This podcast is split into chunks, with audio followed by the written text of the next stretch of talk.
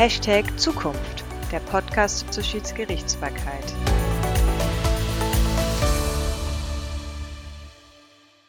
Hashtag Zukunft, 2. November 2024. BGH NJW 2024, Seite 2022. Leitsatz der Redaktion. Eine AGB-Klausel, die den Rechtsweg zu den ordentlichen Gerichten ausschließt und eine sogenannte Baseball Arbitration vorsieht, ist weder überraschend gemäß 305c BGB noch unangemessen gemäß 307 BGB, sondern innovativ und zielführend. Ich bin Markus Altenkirch. Und ich bin Lisa Reiser. Wir sind die Moderatoren von Hashtag Zukunft, der Podcast zur Schiedsgerichtsbarkeit. Und heute wollen wir mit unseren zwei Gästen das Thema besprechen.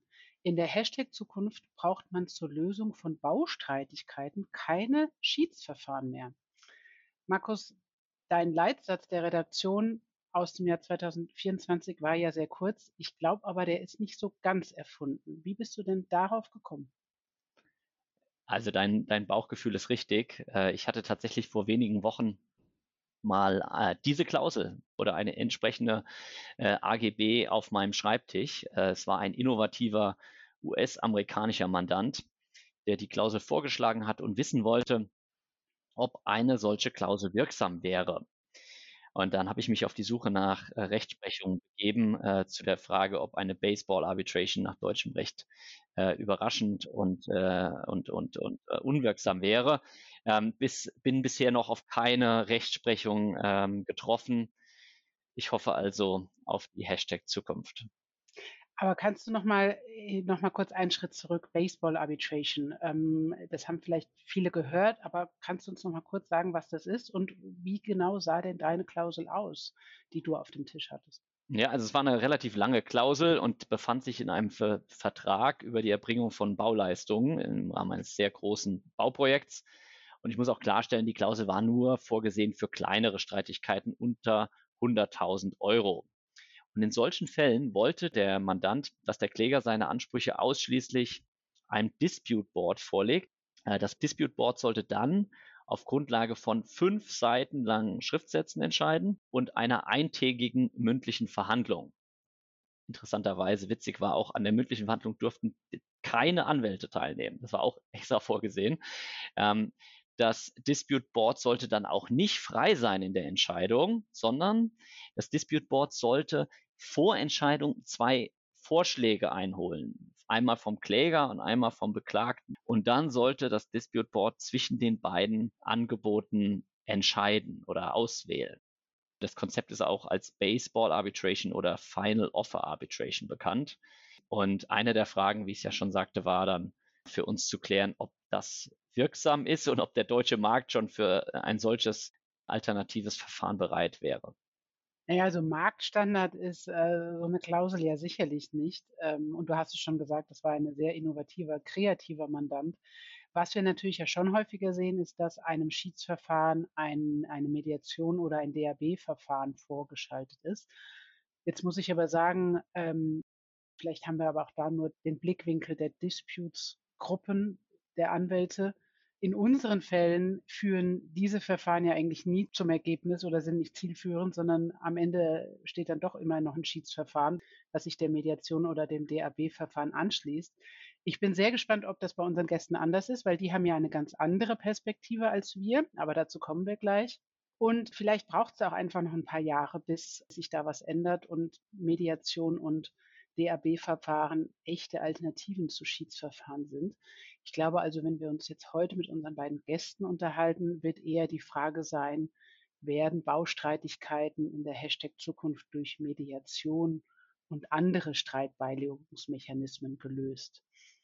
Ja, und dann kommen wir jetzt auch zu unseren beiden Gästen, die wir haben. Und das sind heute Annabel Mökisch und Florian Kahn.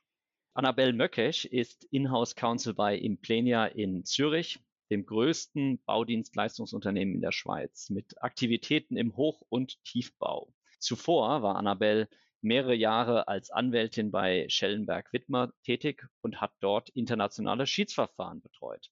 Zudem kann ich, glaube ich, erwähnen, dass ich drei Jahre lang intensiv mit Annabelle als DIS 40 Bundeskoordinator zusammengearbeitet habe. Ja, und Florian Kahn, unser zweiter Gast heute, ist ebenfalls Inhouse Counsel und zwar bei der Framatom GmbH in Erlangen. Er verfügt über langjährige Erfahrung im Bereich Dispute Resolution, Energierecht, Baurecht, Projektfinanzierung, Gesellschaftsrecht und internationales Handelsrecht. Und zudem ist Florian seit Dezember letzten Jahres Vorstandsmitglied der DIS. Und wie immer haben wir unsere Gäste gebeten, für Zwecke der spannenden Diskussion eine bestimmte Position einzunehmen.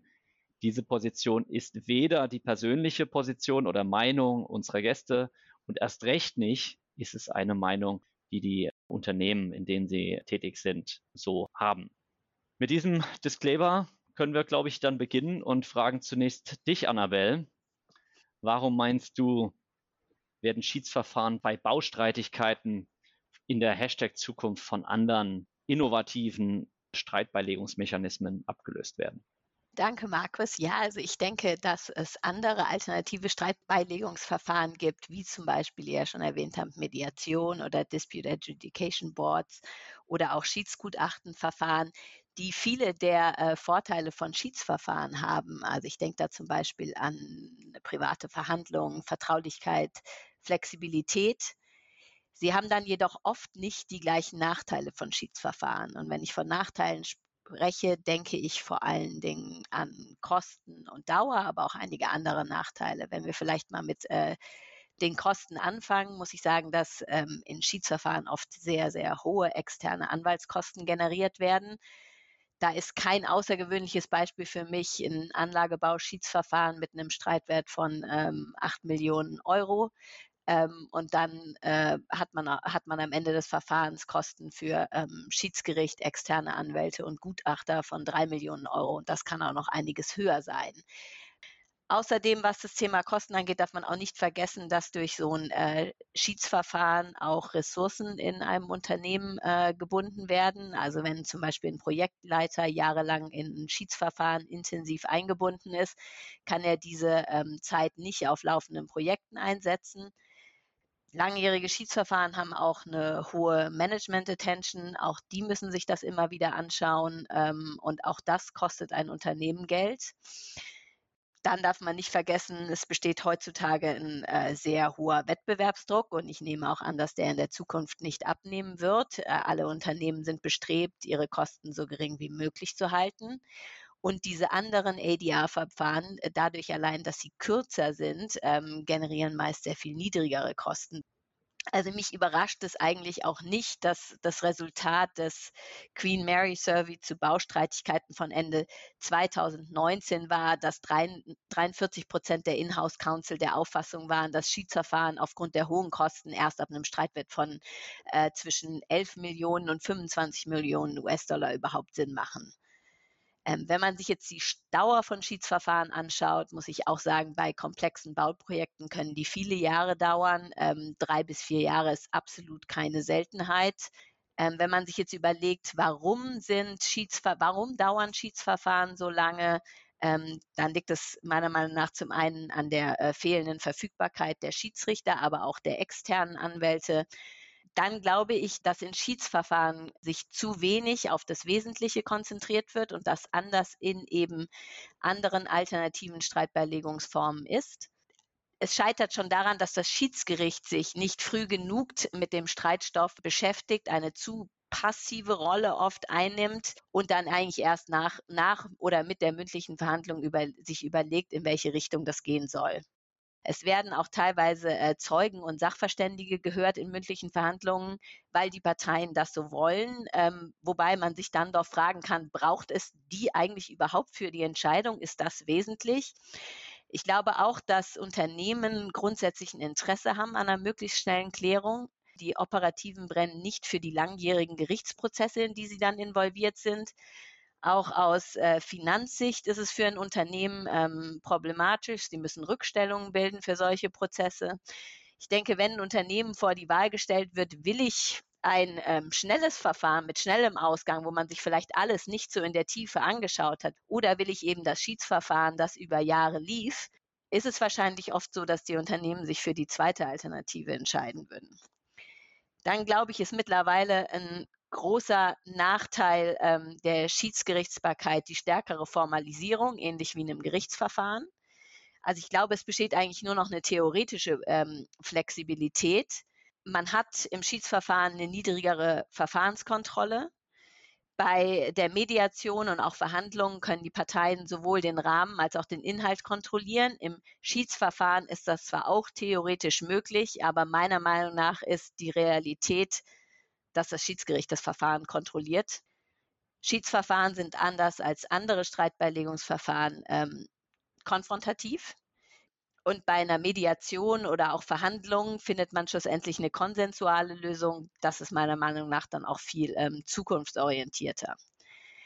Nachteil der Schiedsgerichtsbarkeit ist dazu auch, dass man eigentlich nur eine klassische Lösung finden kann anhand des Rechts und der Ansprüche, die einem zur Verfügung stehen. Bei den anderen Streitbeilegungsformen kann man da schon kreativer werden und äh, ganz andere kommerzielle Lösungen auch finden, die darüber hinausgehen.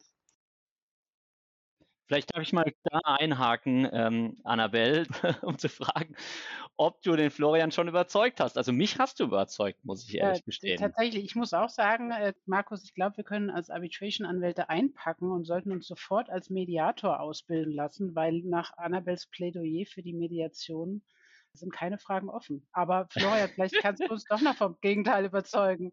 Äh, liebe Lisa, ihr äh, solltet euch auf jeden Fall als Mediator ausbilden lassen. Ähm, das kann nämlich nie schaden, auch als äh, Schiedsanwälte.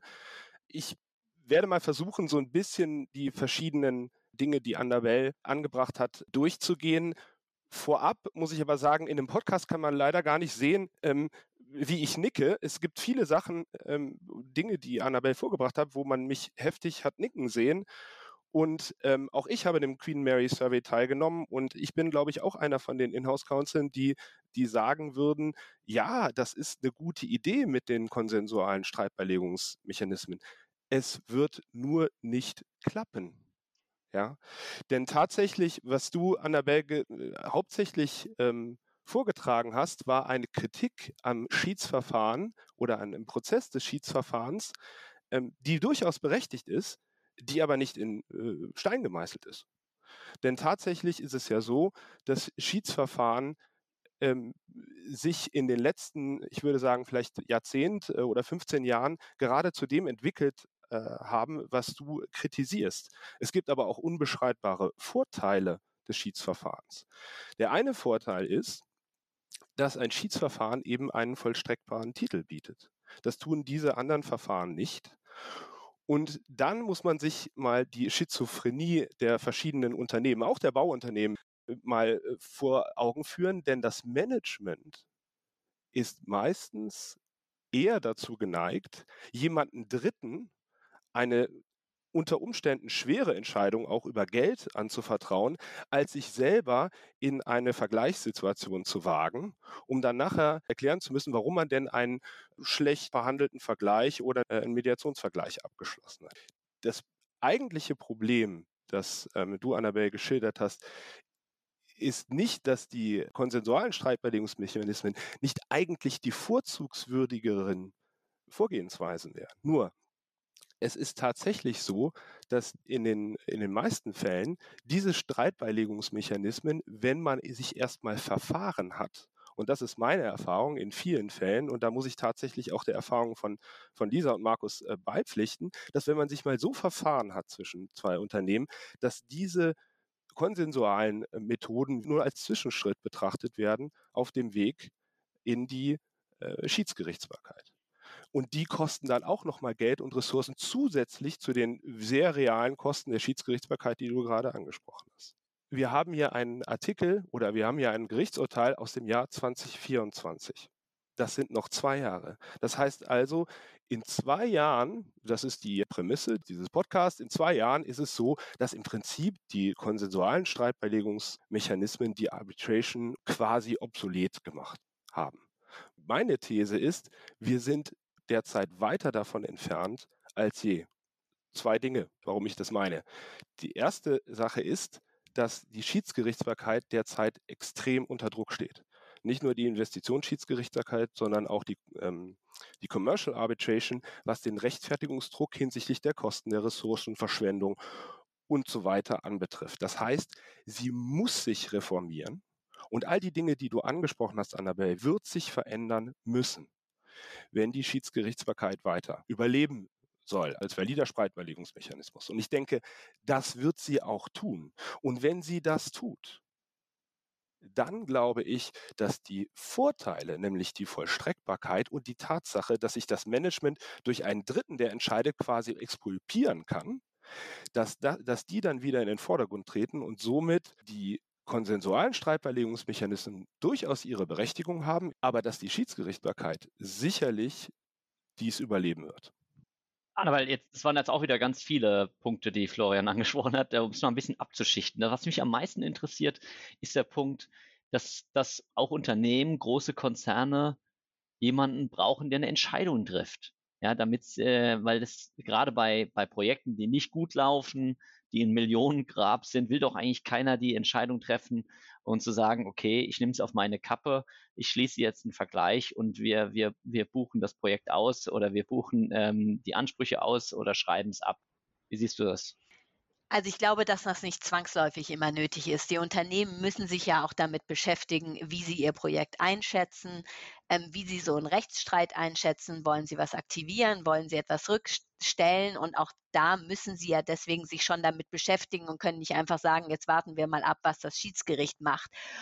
Ich glaube, oft ist ein Problem, dass ähm, es schwierig ist, das realistisch zu bewerten. Und das liegt vielleicht auch daran, dass nicht ausreichend Informationen zur Verfügung stehen, beziehungsweise die erst herauskommen, wenn man sich dann intensiver sozusagen das Problem oder der Rechtsstreit aufgearbeitet wird. Und ich glaube, ähm, das ist ein entscheidender Punkt, dass ähm, sich das vielleicht auch, und das ist vielleicht auch eine Frage von Unternehmenskultur, ändern muss, dass vielleicht auch ähm, in operativer eben mit Fehlern, die, ähm, die passiert sind, nicht erst rausdrückt, äh, raus, ähm, nicht erst rauskommt, wenn er unter Druck ist, sondern dass ähm, eben auch schon zu Beginn äh, besprochen werden kann und dann auch eine realistischere Einschätzung vorliegt. Und ich glaube, dann kommt man auch viel weniger in diese Situation, dass ähm, Extrempositionen vorgetragen werden, die so weit auseinander liegen, dass keine konsensuale Lösung mehr nötig, äh, mehr,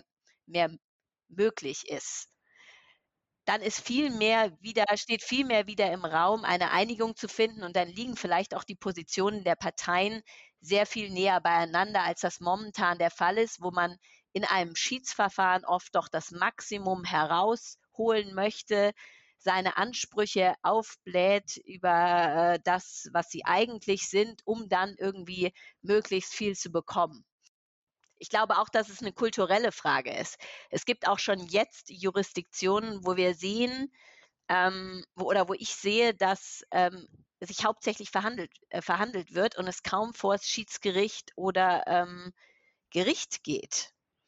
Also ich glaube, das darf man auch nicht vergessen vielleicht, vielleicht ähm, äh, um das mal provokativ auszudrücken, äh, you're making my case. Also ich glaube, die, es ist tatsächlich so, dass es eine kulturelle Frage in den Unternehmen ist. Allerdings, wenn die Unternehmen sich so aufschlauen, dass sie eine äh, valide und äh, tiefgehende Prozessrisikoanalyse betreiben im Voreingang, äh, im Vorhinein, dann braucht es möglicherweise weder eine Mediation noch ein Schiedsgutachten noch ein Dispute Board, sondern dann ist man vielleicht in der Lage, sich mit dem anderen an den Tisch zu setzen. Und dann kommt es eben darauf an, ob die andere Seite das auch gemacht hat. Wenn sie es nicht gemacht hat, dann wird man auch in der Mediation nichts äh, oder wenig erreichen, sondern dann wird man wahrscheinlich direkt zu einer konfrontativen Streitbeilegungsmethode übergehen. Also das glaube ich schon, dass es äh, wichtig ist, dass man im Hintergrund noch etwas hat, was effizient und schnell, äh, aber auch endgültig ist. Und ja, ich glaube nicht, dass die Schiedsgerichtsbarkeit im Moment da ist. Und ja, ich glaube auch, dass sie sich möglicherweise ähm, über, wie gesagt, über das letzte Jahrzehnt, letzten 15 Jahren in die andere Richtung bewegt hat. Aber Gleiches meines Erachtens gilt auch für die Dispute Boards. In der Theorie sind die alle super. In der Praxis leider noch nicht so weit, dass sie in der Lage wären, die Schiedsgerichtsbarkeit abzulösen. Ja, Florian, die, die Erfahrung teile ich mit dir, dass man äh, sehr große aufgeblähte DAB-Verfahren hat, eins nach dem anderen, und am Ende ähm, fügt man alles in einen neuen äh, Statement of Claim für ein Schiedsverfahren zusammen und fängt im Grunde wieder bei Null an. Ich bin da auch desillusioniert. Ich würde dir aber noch aus einem anderen Grund recht geben. Und du sagtest, dass der und würde gerne Annabels Meinung dazu hören, dass das Management unter dem Druck steht, ähm, ein, ein Dritter muss die Entscheidung treffen. Jetzt reden wir ja bei den großen Bauprojekten oft von Infrastrukturprojekten, die die Daseinsvorsorge betreffen, wo also auch staatseigene Akteure beteiligt sind, staatliche Unternehmen beteiligt sind. Die können ja nur auch nicht so einfach ähm, sagen, wir setzen uns an den Tisch und schließen einen Vergleich, weil da sind dann Steuergelder betroffen. Die brauchen also auch eher die Entscheidung eines Dritten. Oder sehe ich das falsch, Annabelle? Das ist nicht meine Erfahrung. Also ich sehe gerade auch bei den öffentlichen Auftraggebern, je nachdem, äh, wo wir uns befinden, dass die durchaus ähm, vergleichsbereit sind, Verhandlungen, offen für Verhandlungen, offen für Mediation. Und man muss auch sagen, bei Infrastrukturprojekten wird ganz viel auf dem äh, Verhandlungswege gelöst. Also es ist einfach, ähm, Nachträge gehören zur Tagesordnung und nicht jeder Nachtrag mündet in einem Schiedsverfahren. Und da hat man natürlich dann schon mal eine Verhandlungsbasis, wo man sich austauscht und verhandelt, so dass dann auch andere Sprüch, Ansprüche in diesem Rahmen ähm, teilweise gelöst werden können. Sicherlich nicht alle, aber ähm, ich glaube, man darf jetzt auch nicht vergessen, wenn ich nochmal auf ähm, die äh, DAPs zurückkommen darf, dass, ähm, und auch das, ähm, äh, damit hat sich das äh, Queen Mary Survey beschäftigt, dass ganz oft das Ergebnis aus dem DAP-Verfahren das gleiche im Schiedsverfahren ist. Und ich glaube, wenn sich diese Erkenntnis auch mal durchgesetzt hat, weil sich ein Schiedsgericht, gerade wenn im DAP Techniker sitzen, schon auch oft ich würde nicht sagen, sie sind natürlich nicht dran gebunden, aber wenn das Techniker mal in eine bestimmte Richtung einen technischen Punkt entschieden haben, dann muss das Schiedsgericht, glaube ich, schon gewichtige Gründe haben, um das anders zu entscheiden. Also ich glaube, wenn erstmal so ein DAP-Entscheid da ist, auch wenn er nicht bindend ist, hat er eine Wirkung auf ein Schiedsgericht. Und ich glaube, wenn sich diese Erkenntnis auch mal wirklich durchgesetzt hat, dann ähm, wird es vielleicht auch weniger dazu kommen, dass man noch nachgeschaltetes Schiedsverfahren durchführt. Ich glaube, da müsste ich dir wahrscheinlich sogar zustimmen in diesem Fall. Das ist auch meine Erfahrung, was die Ergebnisse des DAP anbetrifft. Es ist nur leider immer noch so, dass äh, sehr viele Parteien das Gefühl haben, sie haben nicht ihren ganzen Case in dieser kurzen Zeit äh, haben präsentieren können. Äh, sie haben nicht ausreichend Gehör gefunden. Man hätte da noch etwas tiefer gehen können und müssen. Und ähm, je nachdem, wie viel Geld da auf dem Spiel steht, ähm, hauptsächlich geht es da ja auch um Verzugsschäden äh, und so weiter. Das heißt also, da wird sehr viel abhängig davon, wie man insgesamt die Strategie des Projektes fährt. Und das ist gerade bei großen Anlagenbauprojekten meiner Erfahrung nach sehr oft so, wenn man dann eine Strategie der Anhäufung von Claims äh, führt, dann ist es im Prinzip irgendwann dann auch nicht mehr so wichtig, ob da jetzt eine DAB-Entscheidung dagegen war, sondern das wird manchmal dann einfach nur noch auf den Haufen geworfen, um die andere Seite dazu zu bewegen, zum äh, Verhandlungstisch zurückzukommen. Das ist auch meine Erfahrung. Genau, Verhandlungstisch, nicht unbedingt Schiedsverfahren. Nicht unbedingt Schiedsverfahren, aber ich denke ja, es geht ja gar nicht darum, ob man das Schiedsverfahren bis zum Ende durchmacht, sondern ob das eine valide Streitbeilegungsmöglichkeit ist. Und ich nochmal zurück zu dem, was du äh, an Kritik geübt hast, und berechtigter Kritik äh, am Schiedsverfahren. Ich glaube schon, dass wenn all diese Dinge wie die Process Paranoia, äh, diese exzessiven Document Productions, äh, diese ritualisierten äh, Schriftsatzrunden, diese ritualisierten Hearings, ähm, wenn, wenn das alles, äh, ich will da jetzt gar nicht ähm, großartig äh, neue Vorschläge machen, denn das wäre ja eigentlich nur alter Wein in neuen Schläuchen, aber wir haben die äh, wunderbaren Elder Rules, die äh, schon jetzt rumgeistern, was für mich im Prinzip die deutsche Relationstechnik ist. Und wir haben andere Vorschläge, wo sich die Schiedsgerichtsbarkeit wieder in eine effiziente und schnelle und möglicherweise dann auch kostenadäquate Möglichkeit der Streitbeilegung verwandeln kann. Und ich habe da große Hoffnung, dass das passiert. Und dann wird man sicherlich noch eine Berechtigung für andere Streitbeilegungsmechanismen haben. Aber es wird nicht das Ende der Schiedsgerichtsbarkeit sein. Florian, ich gebe dir recht, es wird wahnsinnig viel über Effizienzsteigerung gesprochen. Es gibt die verschiedensten ähm, Regelwerke auf dem Markt. Also ich meine, die gibt es schon seit vielen Jahren und trotzdem hat sich meiner Meinung nach nichts geändert. Ich sehe nicht, warum sich das zukünftig ändern sollte. Ich glaube, dass, dass im Moment der Druck auf die Schiedsgerichtsbarkeit immens ist und der, vor allem auch der öffentliche Druck. Und das bedeutet, dass man sehr viel mehr tun muss, um eine Daseinsberechtigung zu haben, auch und gerade in Anlagenbauverträgen. Und es ist ganz witzig, im Jahr 2007 haben einige äh, Kollegen von Siemens schon einen Artikel geschrieben über Schiedsgerichtsbarkeit im Anlagenbau, ein Auslaufmodell, Fragezeichen. Das war 2007. Und die haben gesagt, wenn sich nicht sofort was verändert, dann wird keiner mehr Schiedsgerichte anrufen in Baustreitigkeiten. Das war vor 15 Jahren. Wir sind immer noch bei Schiedsgerichten. Und ich glaube, wir sind zu Recht immer noch bei Schiedsgerichten, bei aller Kritik. Ich glaube, wir haben wirklich eine Chance, jetzt gemeinsam auch als Nutzer der Schiedsgerichtsbarkeit Einfluss darauf zu nehmen. Und es gibt ja schon Ansätze. Es gibt äh, die Express Rules ähm, bei der SEC. Es bewegt sich viel und es wird sich auch in, viel, in vielerlei Hinsicht was bewegen müssen.